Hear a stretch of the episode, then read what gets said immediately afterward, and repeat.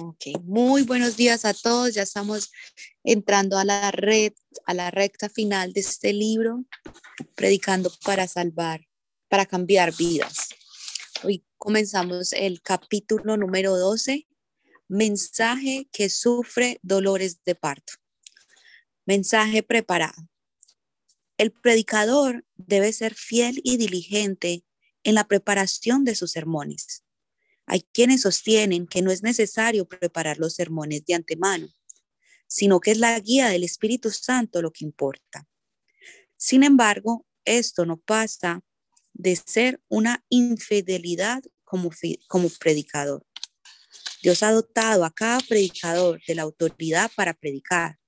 Por tanto, Él espera que los predicadores utilicen ese poder. Es fundamental que el predicador prepare sus sermones con mucha anticipación. No existe un método en la preparación de los mensajes, sino que solo consiste en recolectar el mensaje, el material necesario y organizarlo en oración. Los mensajes que hoy transmito han sido preparados desde hace 47 años. Como predicador, he preparado mis mensajes en estudio bíblico, oración, práctica de la palabra durante los 47 años de mi ministerio. En el pasado, preparaba mis sermones sobre la base de los libros de pastores famosos. Sin embargo, hoy en día, la Biblia es mi única fuente de inspiración. La Biblia es la única fuente de vida. Por eso preparo los mensajes en palabra, oración, llenura del Espíritu Santo e inspiración a fin de resolver los problemas de la gente para que puedan vivir una vida próspera. Preparar un sermón se puede comparar a la medicina oriental. La medicina oriental consiste en una mezcla de varias hierbas naturales, en la que el médico las hierve en agua durante muchas horas. Asimismo, preparo mis mensajes sobre la base de la oración, y la inspiración del Espíritu Santo. Propongo un tema y luego lo hiervo en meditación y oración hasta obtener el jugo del mensaje. Mi vida en sí consiste en preparar sermones. Preparo mis mensajes a muerte con la ayuda del Espíritu Santo. El núcleo de, de un ministerio es la predicación. En la preparación de un mensaje, lo primordial es la preparación del predicador mismo. Entonces, ¿en qué consiste esta preparación? Primero, la comunión con el Espíritu Santo. Esto implica que el predicador debe siempre contar con las armas de la oración y la llenura del Espíritu Santo. El Espíritu Santo dota al predicador de sabiduría y poder e ilumina la palabra de Dios. La predicación se distingue del discurso en el sentido de que el primero, la predicación se distingue del discurso en el sentido de que el primero es producto de la inspiración del Espíritu Santo en un predicador, mientras que, mientras que el postrero es el resultado de la actividad del cerebro del ser humano.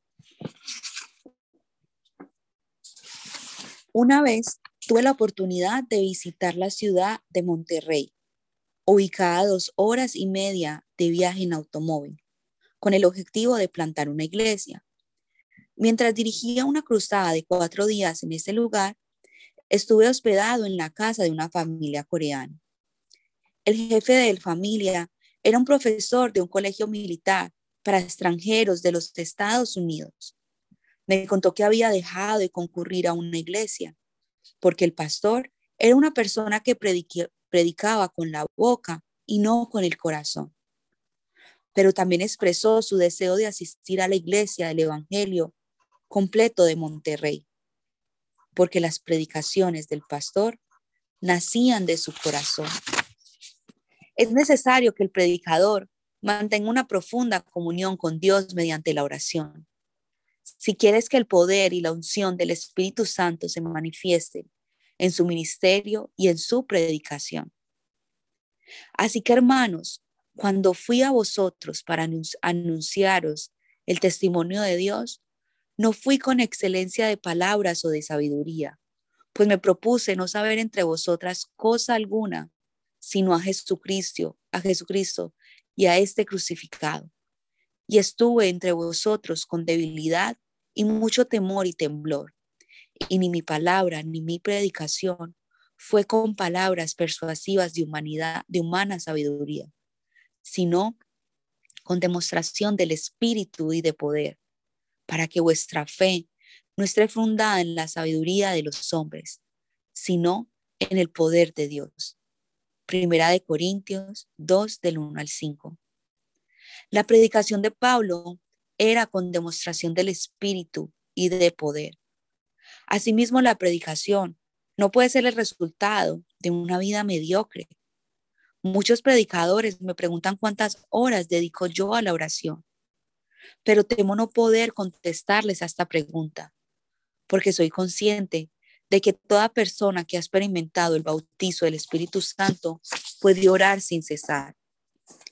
Estemos donde estemos, hagamos lo que hagamos. El inciso de la oración siempre asciende al cielo por el poder del Espíritu Santo. No obstante, el predicador no debe conformarse con esto, sino que debe orar más tiempo y profundamente. El predicador debió orar en súplica e intersección cuantas veces pueda. Basado en mi experiencia, tengo que confesar que necesito orar 30 minutos a una hora como mínimo y dos horas antes de la predicación, aun cuando me toque predicar delante de poca cantidad de gente. Es además de sentido común que el predicador ore durante las primeras horas del día para tener comunión con Dios. El predicador debe considerar el púlpito como si fuera su propia vida por tanto, debe dedicar los días sábados en oración para predicar del día domingo. Usualmente me dirijo a la montaña de oración los días sábados para orar, excepto que tengo una agenda muy importante. No impongo límites de tiempo. Oro hasta recibir la certeza de que el poder del Espíritu Santo revestirá el mensaje. No puedo expresar con palabras la unción del Espíritu Santo que es derramada desde el púlpito tras haber orado por mucho tiempo. Es necesario que el predicador ayune en oración para recibir más poder espiritual, más conocimiento de la palabra y más unción del Espíritu Santo. El poder del ayuno es visible en la vida ministerial. Entonces, nacerá tu luz como el alba, y tu salvación te dejará ver pronto, e irá tu justicia delante de ti, y la gloria de Jehová será tu retaguardia. Entonces invocarás y te oirá Jehová, clamarás y dirá él, heme aquí. Si quitares de en medio de ti el yugo, el dedo avanzador y el hablar vanidad. Isaías 58, 8 al 9. Sin oración, la predicación no deja de ser un mensaje que nace del intelecto y la boca del hombre. La predicación no se hace con la cabeza, sino consciente en concebir el mensaje en oración y dar oración al púlpito. Amén. Pastor, ¿algún comentario? Tremendo eh, principio que está enseñando aquí el pastor y sobre todo me impacta las primeras frases que dice que sus mensajes fueron elaborados desde hace 47 años. Esto me deja saber que el libro que leemos, estamos leyendo es un libro de un hombre de Dios que fue procesado y que a los 47 años está dando la esencia de su experiencia, de lo que lo llevó a tener éxito. y conociendo de su ministerio, yendo a su iglesia, que yo fui a su iglesia, fui al campo de oración, a esa montaña que él dice de donde él ora los sábados para luego ir a predicar los domingos. Yo me metí en una de las cuevitas con, con la iglesia, no, otra bien chiquitita. Y yo llevaba varios sobres de petición que los hermanos me dijeron, cuando vaya allá, haga esta oración por mí. Y yo llevé los sobres y oré, pero una de las oraciones que yo hacía ahí es, Señor, que este fuego que hay aquí se dé en New England. Que este avivamiento, que esta hambre que tiene esta gente por ti, se desate en mi vida y en la vida de aquellos que se van a acercar a la iglesia, Manuel.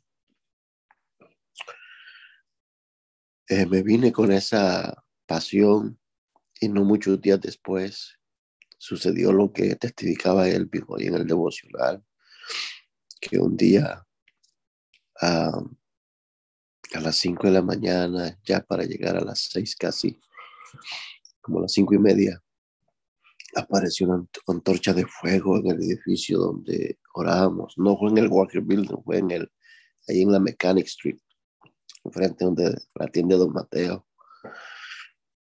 Y de pronto llegó el manager con un montón de bomberos a, buscar el fuego que, que, miraban ellos que salía de la, del edificio que nosotros rentábamos. Y entraron a la oficina, pasaron por donde yo estaba orando. Yo les dije a los hermanos, no dejen de orar, sigan orando.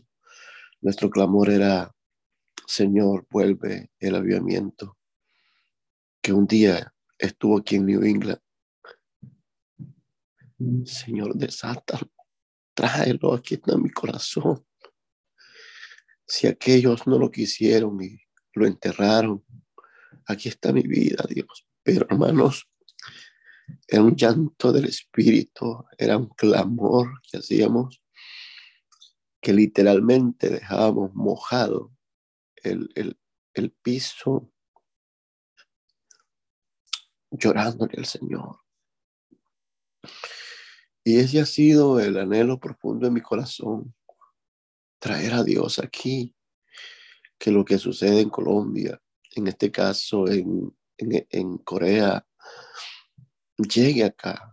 Y hoy que estoy escuchando esta lectura, digo yo, Señor, ese es el asunto, que la predicación debe estar rodeada de oración, y dice que el día sábado se va a orar y ayunar a la montaña y, por ende, como dice Isaías 58, 8, 9, que producto de esa oración es el mensaje que sale ungido y sale para transformar vidas. No sé, los, eh, los lectores y los que están escuchando, ¿qué aprenden de esto? Pero a mí realmente me impacta que si no hay oración y comunión con el Espíritu Santo, eh, nuestros mensajes son palabras únicamente, pero vacíos, como decía San Pablo en 1 Corintios 2, 1 al 5. No llegué a vosotros con palabras de sabiduría, no llegué a vosotros con, con conocimiento humano únicamente, sino con el poder y demostración del Espíritu Santo. Queridos líderes, ustedes que me escuchan el día de hoy, sus mensajes cambiarán vidas en esa célula donde predican cuando ustedes le pongan ayuno y oración a sus mensajes y preparen el mensaje, no vayan a abrir la guía que se les da el mismo día de la célula, Ustedes tienen que desde el lunes, el martes, ya estar orando al Señor y leyendo sus, sus, sus bosquejos y pidiendo al Señor que les dé la palabra direccional para ese día. Y todo aquel líder que lo hace así, de seguro brillará, crecerá y se multiplicará, porque Dios es el mismo ayer, hoy y por los siglos. Eh, ¿Qué tú aprendes, Daniela, de este gran eh, capítulo que estás leyendo con relación a que el predicador debe de preparar su mensaje? A mí me impacta que 47 años de preparación eh, y, aprendí algo, que, yo, yo realmente solo una vez predico el mensaje, o sea, preparo el mensaje y lo predico y ya lo dejo ahí. Pero él no, él preparó los mensajes, los sermones, y los cultivó y les echó oración y, y los siguió predicando hasta que transformaron vida. Adelante, Daniela. Sí, pastor, tremendo. Y ahí de verdad que yo le pido al Espíritu Santo que nos quede impregnado en nuestro, en nuestro, en nuestro corazón, en nuestra vida, el principio de la preparación. Es algo que cuando tú preparas el mensaje, cuando tú preparas cualquier cosa, tú tienes la disposición de ajustar, tú tienes la disposición de meditar, tú tienes la disposición de, de hacer esos pequeños cambios. Pero cuando todo es a última hora es muy difícil. Mm. Y así mismo es con la palabra. Así es mismo hasta con una mujer embarazada. Uno no queda embarazado y al otro día tiene el niño. Hay, para todo hay una preparación y en la preparación hay bendición. Lo mismo con la palabra que damos de la célula. Yo lo he experimentado. Yo antes leía, la, era de las que leía la célula casi el día, el mismo día, pero cuando empecé a estudiarlo antes, durante la semana, como nosotros trabajamos con los jóvenes, Dios mismo me inspiraba a tener a tener, me inspira a tener actividades diferentes, actividades que son la misma palabra, pero se vuelven diferentes para poderla comunicar a los muchachos, o tal vez la misma palabra, pero ya entre semana Dios le va a uno mostrando, no sé, actividades, juegos que uno sabe que cuando las va a hacer, va a quedar impactado. Entonces esa es la bendición de la preparación, de ponerle al Espíritu Santo, o muchas veces uno no entiende la palabra, pero si usted lo hace una hora antes, pues va a quedar perdido. Pero ya después, cuando usted está preparando, usted le pide al Espíritu Santo, bueno, háblame, ¿cómo me puedo preparar? ¿A quién más le puedo preguntar? Yo no soy la única líder, yo tengo mis pastores, puedo ir a preguntar, puedo, puedo mejorar para que el Espíritu Santo obre. Entonces me parece súper importante el prepararnos en todo sentido y cómo no en, compartir el Evangelio, que no solo, que es el que transforma vidas, o sea, no estamos hablando de algo, de cualquier cosa. El prepararnos hace que nosotros seamos transformadores por medio de, de que nos dejemos usar, que una vida pase de la oscuridad a la luz. Entonces es, es tremendo, no sé si Elvin quería como comentar algo. Me recuerdo del el mensaje de de jóvenes de ese año, la palabra rema. obviamente lo, lo, estudiamos bastante en, al inicio del año, pero no, no le habíamos sacado como todo el jugo, simplemente como que listo, arraigados en, su amor y, comenzamos a orar y, a predicar y hablar acerca de esto sobre varios meses. Y me recuerdo claramente en, en una vigilia que estábamos orando y era el tiempo de los jóvenes y comencé a orar acerca de, de, la palabra rema y cómo Dios comenzó a, a elaborar más esa palabra y desarrollar más. Y después para escuchar, no tanto solo del mensaje que prediqué en la convención de jóvenes, pero cómo ese, ese mensaje ha impactado a muchos de los jóvenes. Varios me, me, me han comentado como, como, y, me lo es tan charo porque me lo dicen como que, no, no me recuerdo si era de tu mensaje o no, pero me recuerdo esa palabra que decía que recuérdate de lo que Dios ha, hecho en tu vida. Y yo, bueno, sí, ese era el, el punto principal del mensaje. Pero, y como hablan acerca de diferentes partes que les, que les, les impactó, pero que el punto principal que Dios había, había puesto en mi corazón, que era cómo esas raíces tenían que ser profundos y recordarnos de lo que Dios había hecho en nuestras vidas. Trae fuerza a nuestra vida espiritual. Eh, eh, eso como que se hizo algo muy tangible en las vidas. Y eso no fue resultado de simplemente una buena idea o una buena forma de hablarlo. Fue un resultado de una buena preparación. Y es algo, hay muchas veces que Dios te va a dar una palabra, y a mí me ha pasado bastantes veces, que Dios me da una palabra, pero no es para que yo lo dé ya. Yo lo, me, lo pienso, estoy en la, en la bañera, estoy, estoy pensándolo, estoy elaborándolo, estoy sacando diferentes versos y comienzo como poco por poco desarrollando ese mensaje. Y esos siempre son los mensajes que impactan a las personas.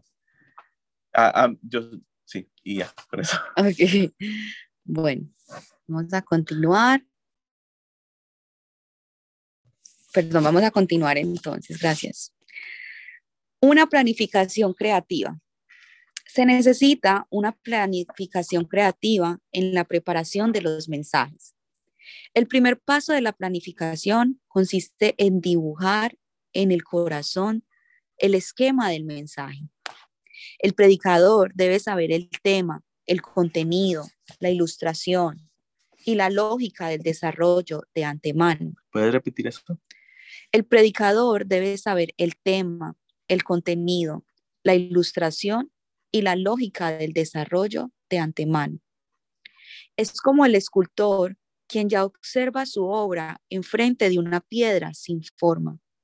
El escultor está condenado a ser incompetente si no tiene su obra maestra en mente, por más que tenga buenos talentos y recursos materiales. El hombre tiene el poder para pensar, esto significa que podemos de antemano planificar las cosas que vamos a hacer. la planificación es el primer paso. La planificación es sumamente importante, no solo en la preparación, sino también en la transmisión del mensaje. El predicador debe planificar creativamente para poder incentivar el mensaje, aun cuando se trate de un tema ya conocido. Entonces, ¿cómo puede el predicador planificar sus sermones en forma creativa?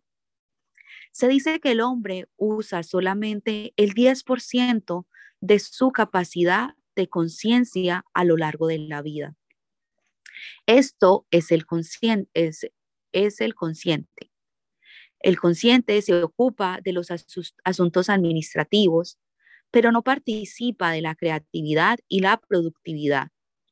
Pero existe otro factor conocido como el subconsciente, que no es visible y es justamente a lo que la Biblia hace referencia como espíritu, hombre interior, hombre espiritual.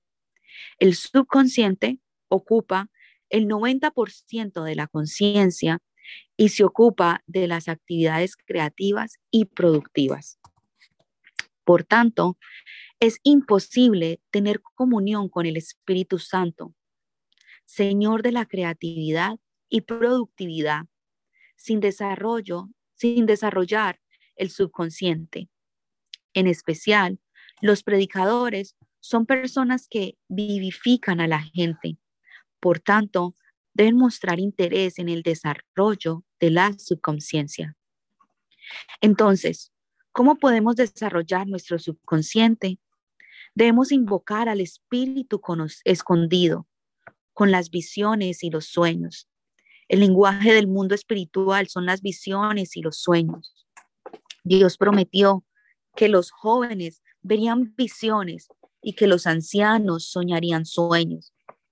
Debemos establecer una meta clara en cuanto a la predicación y visualización, en visualizar el resultado mediante, mediante los sueños y visiones. Podemos realizar algo creativo si tan solamente oramos, alabamos, damos gracias por fe y depositamos nuestro pensamiento en lo más profundo de nuestro corazón. Debemos orar, humillarnos y concebir sueños para convertirnos en hombres creativos. Solo aquel que recibe el Espíritu Santo ora fervientemente y visualiza el mañana podrá crear algo. La planificación creativa es la base de un mensaje sobrenatural. Todos los días de mi vida están comprometidos en la predicación. No es fácil que un predicador transmita la palabra de Dios a una misma audiencia durante casi 50 años. No es posible transmitir un mensaje fresco y poderoso en cada predicador si el predicador no se esfuerza sobremanera. Mi vida consiste en recolectar la mayor cantidad de material posible para preparar sermones. Trato de leer la mayor cantidad de libros posibles, siempre bajo la guía de Dios. Obviamente, los libros relacionados con la iglesia y la homilética no son objeto de omisión. El estudio homilético es un trabajo de por vida. No existe una cima en esta área.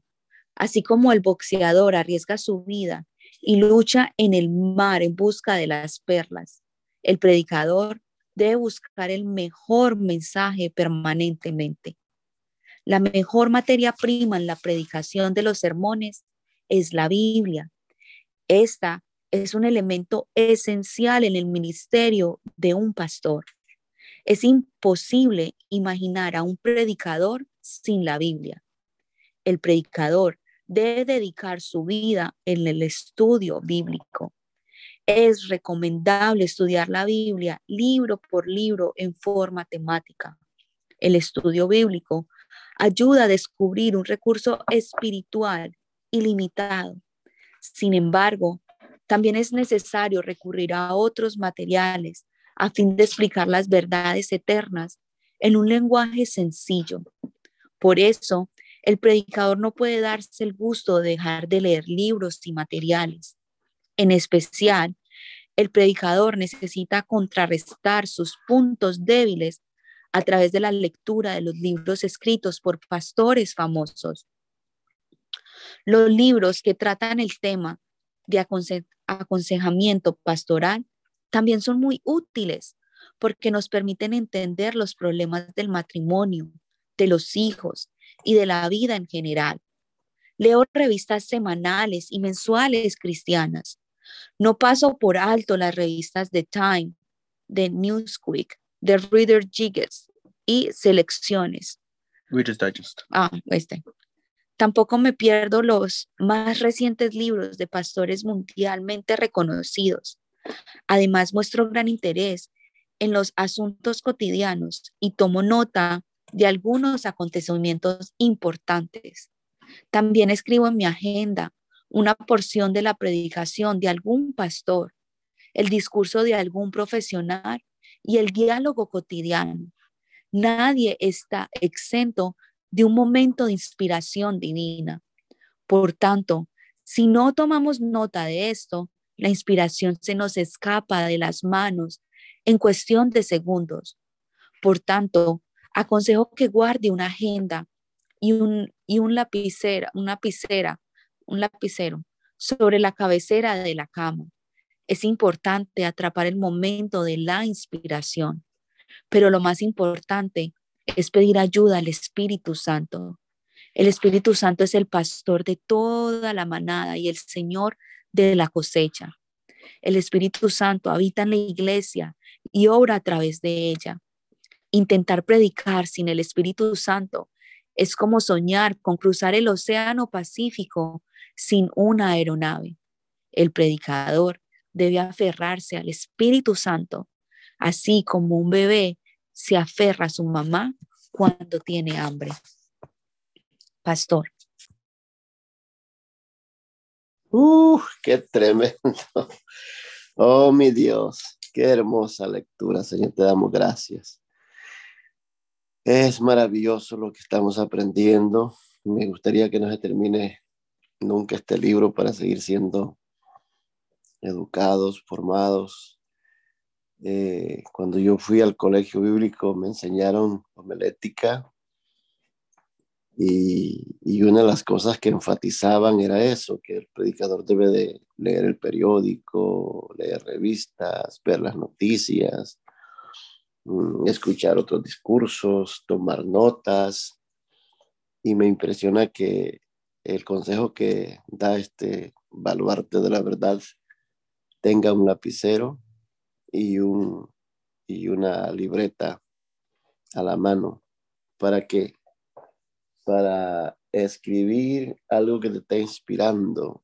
A veces Dios te da sueños, a veces Dios te habla en la meditación y no debes de dejar escapar ese momento tan clave.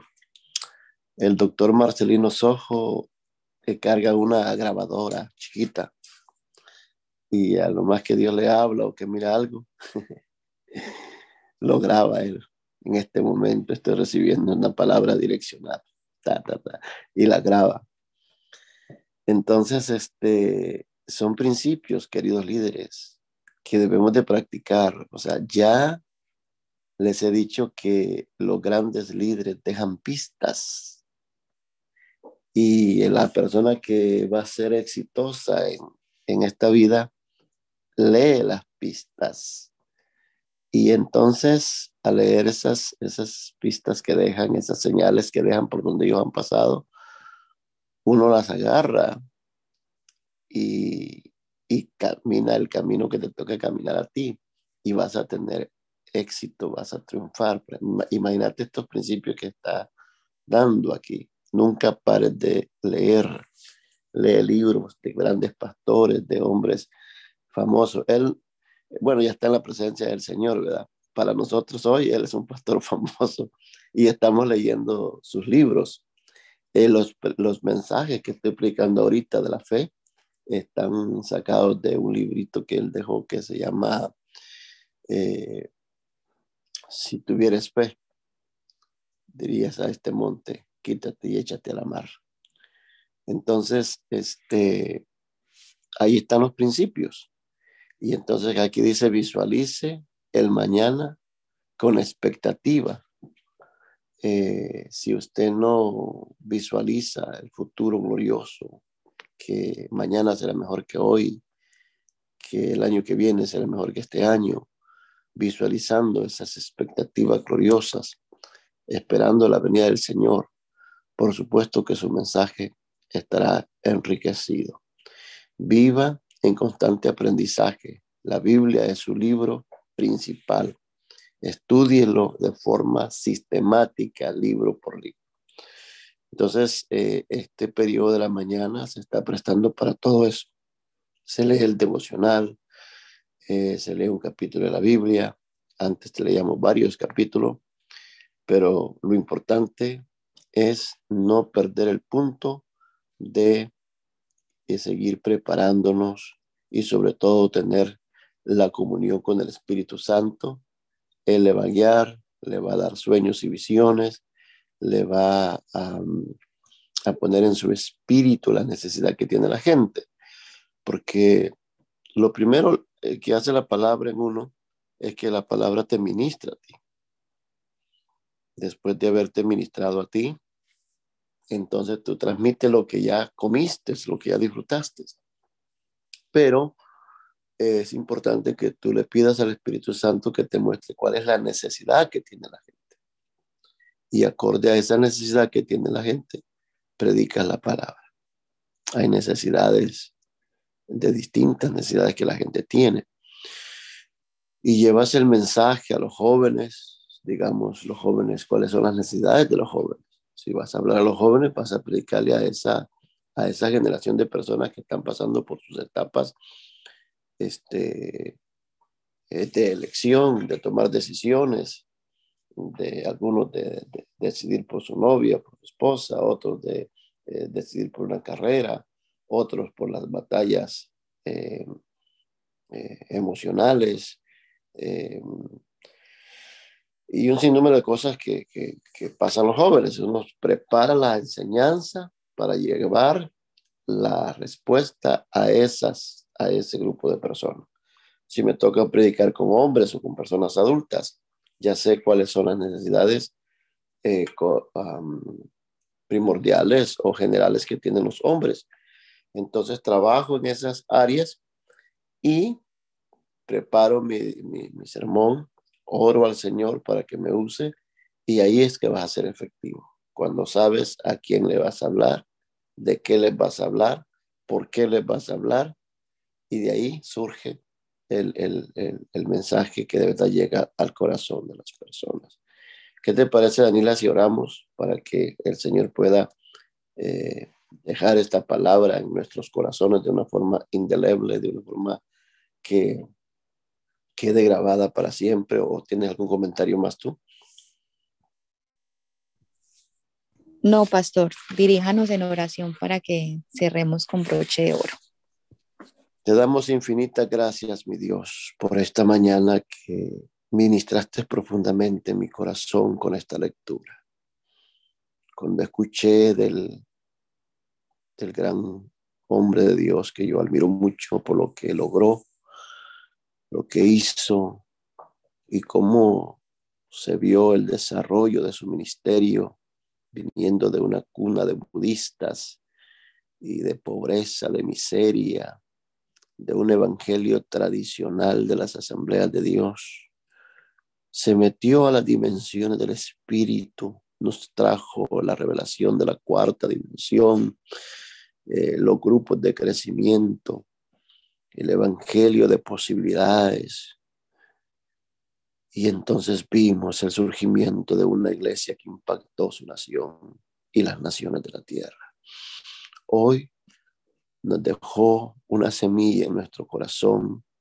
A nosotros como predicadores, preparen el sermón, dedíquenle tiempo, no improvisen, háganlo y háganlo bien. Gracias Señor por estas instrucciones, yo las aplicaría a mi vida y espero que todos mis líderes que salen a predicar tomen estos principios, los apliquen a sus vidas y puedan ser personas exitosas en el asunto de la predicación.